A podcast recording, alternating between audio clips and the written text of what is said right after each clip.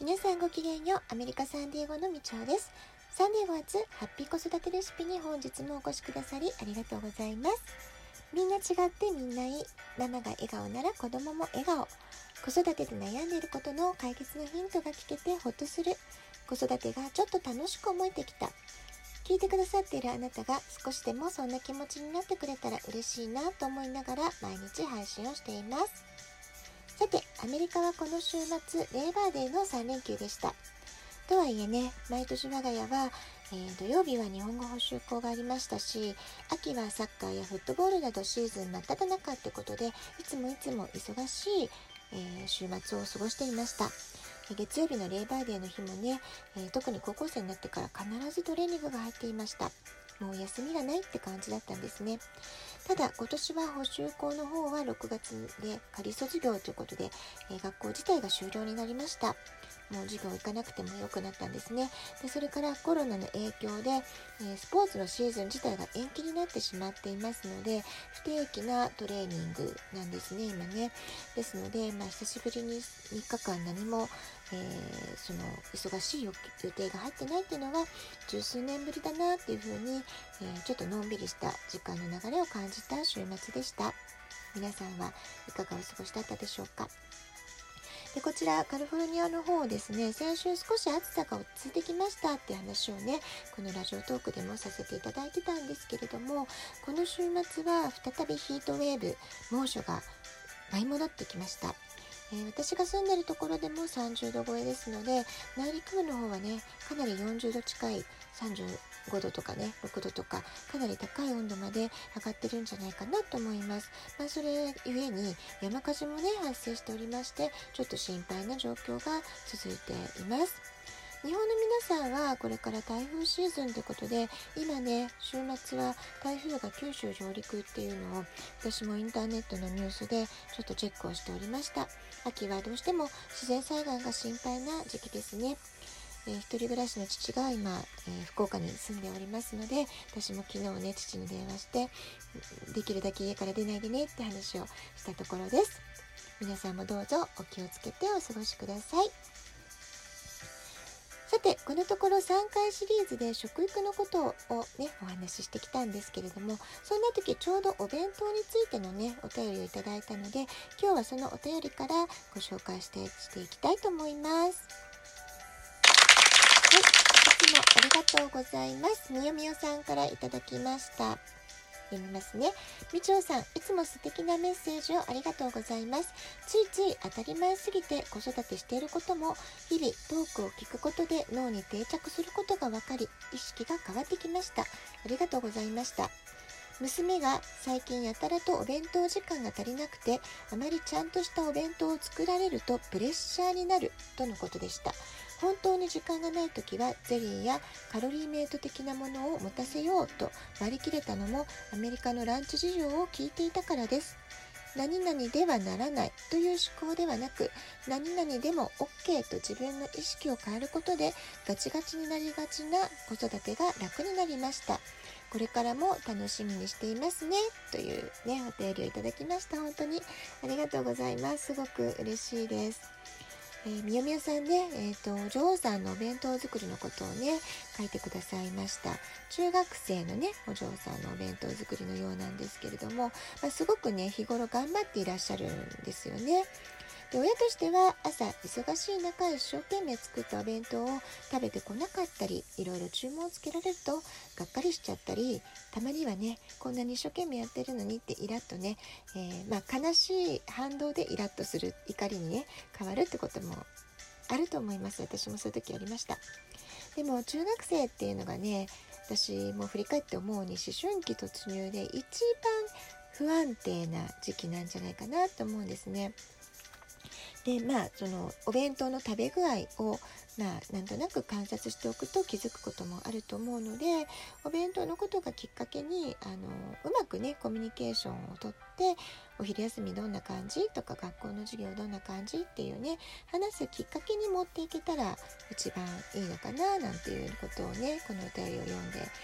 私も考えていました。我が家も中学生以降ですねランチを全く食べる時間がないとかね、まあ、そういう話たびたび帰宅して聞かされること多かったです。それで前回もねどこかで話してると思うんですけれども隙間時間に食べられるようなバナナとかスティックチーズとかナッツとかプロテインバーとかね本当にスナックのに近いようなものをたくさん持たせてみたりとかあとまあ、ご飯でもおにぎりで一口サイズのおにぎりとかサンドイッチもちょっとちっちゃめに、えー、切っておくとかねパクッと一口で食べられるような食べやすい形を工夫したりということを、えー、心がけていました。で日本はね特に夏の暑さ厳しいですからね暑い日は食欲が落ちるって時もあるあるでしょう、えーと、勉強が忙しかったりとか部活が忙しかったり本当に時間がなくて食べれないっていうこともあるかもしれませんね。その時々臨機応変に柔軟な対応していくっていうのがもう一番いいことだと思います。それから中学生になりたてとか高校生になりたてっていう時期は子どもたちもやっぱり新しい環境に適応するのにかなり必死だったりするんですよね。それで心のゆとりがなくってついついあの文句を言う先はママになっちゃうお母様になっちゃうってことはね、まあ、どこのご家庭のえ、でも起こり得ることだと思います。本当に部活も大変とか勉強もすごく難易度が急に上がって、えー、難しくなって不安になっちゃったりとかえー、宿題の量が多いとかね、まあ、そういう子どもの事情もありますので、まあ、できるだけ親としては子どもの今置かれてる状況がどういう状態なのかっていうのをね、えー、正しく知るってところから始めていくのがいいんじゃないかなと思います。それから特に長い休み明けの新学期シーズン、まあ、今頃ですよね。夏休み明けて、えー、まあ、日本だと2学期が始まる。あるいはアメリカだと全く新学年が始まるって時期なんですけれども、まあ、勉強のことだったり友達との関係であったり本当にいろいろとトレスをね感じやすい時期でもありますなのでまあ親の方も言いたいことをぐっと我慢してっていうねまあ親親親親でストレス感じますけれどもやっぱりそこはちょっと大人の心をね立て直す形で少し注意して見守るってことも必要かもしれません。でそもそも思春期というのはですね自分が何者であるかがすごく気になる年齢なんですね。体の変化が大きいのも中学1年生から2年生ぐらいの時ですしホルモンバランスが不安定になってだからま心の面でも不安定になるってことが多いんですよね。自己嫌悪だったり対人不信に悩むってことも多くなりがちなのがこの中学生ぐらいの時なんです。で食欲がなくなるとか朝起きれない眠れない疲れが取れない頭がだるい、えー、体が重たい体がガチガチ肩こりとかね背中が張るとか、えー、立ちくらみがするとかフラフラする動悸がする頭痛がする便秘になっちゃったとか下痢が続いてるとかね、まあ、こういうような具体的な身体的な症状が見られる時っていうのは結構その精神的なストレスが原因になっている自律神経失調症みたいなねそういうケースが考えられるので、まあ、そこはちょっとメンタルの状況を気をつけてみてあげるっていうのが大切だと思います。それから無気力であるとかやる気が出ないとか集中力が続かないイライラする不機嫌になる。特に原因がないのにイライラしている。ものに当たる人に当たる、まあ、こういうのもね本当にあの見てる方はしんどいし辛いと思いますけれども本当にこういうことが思春期の特徴だったりするんですね。何にもあのしてないのに言ってないのになんか喧嘩腰でね話されちゃったりとかちょっとあのシンプルな質問をぶつけただけなのにすごい形相でギッと睨まれちゃったりとかね、まあ、特にイライラしてる感じですね。まあ、こういう時はもうどうするかっていうとそっとしといてあげるしかも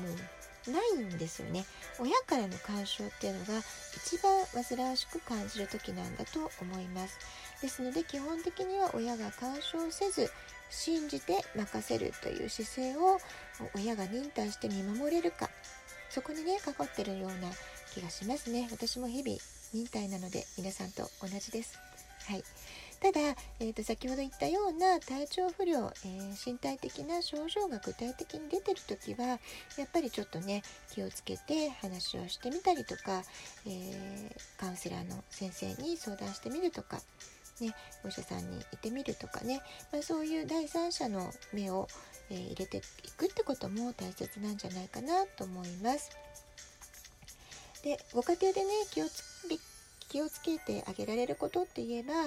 まあ、できるだけリラックスした時間を作ってあげるとか、えー、まあ、ご兄弟たくさんいらっしゃる場合はできれば1対1で話をする時間を改めて作ってあげて、えー、あなたの話をしっかり聞きたいよっていうねそういう姿勢を見せることだったりかなって思います。まあ SOS を発信しやすい雰囲気づくりこれをね親としては心がけていきたいなっていうところでしょうかね。はい今日はお便りを中心に、えーとまあ、お弁当の話からちょっと思春期の、えー、気をつけておいた方がいいなっていうそういうねことをちょっとお話しさせていただきました。えー、ラジオトークアプリインストールしておくとスマホからいつでも簡単に聞けます。アプリの下の方にボタンがあって質問を送る、ギフトを送る2つボタンありますけれどもどちらからでもメッセージは送れます。引き続き新学期エピソードや、えー、食育のこと何でも結構ですのでお便りお待ちしております。では今日はこの辺で今日も素敵なお時間をお過ごしください。ごきげんよう、みちおでした。さようなら。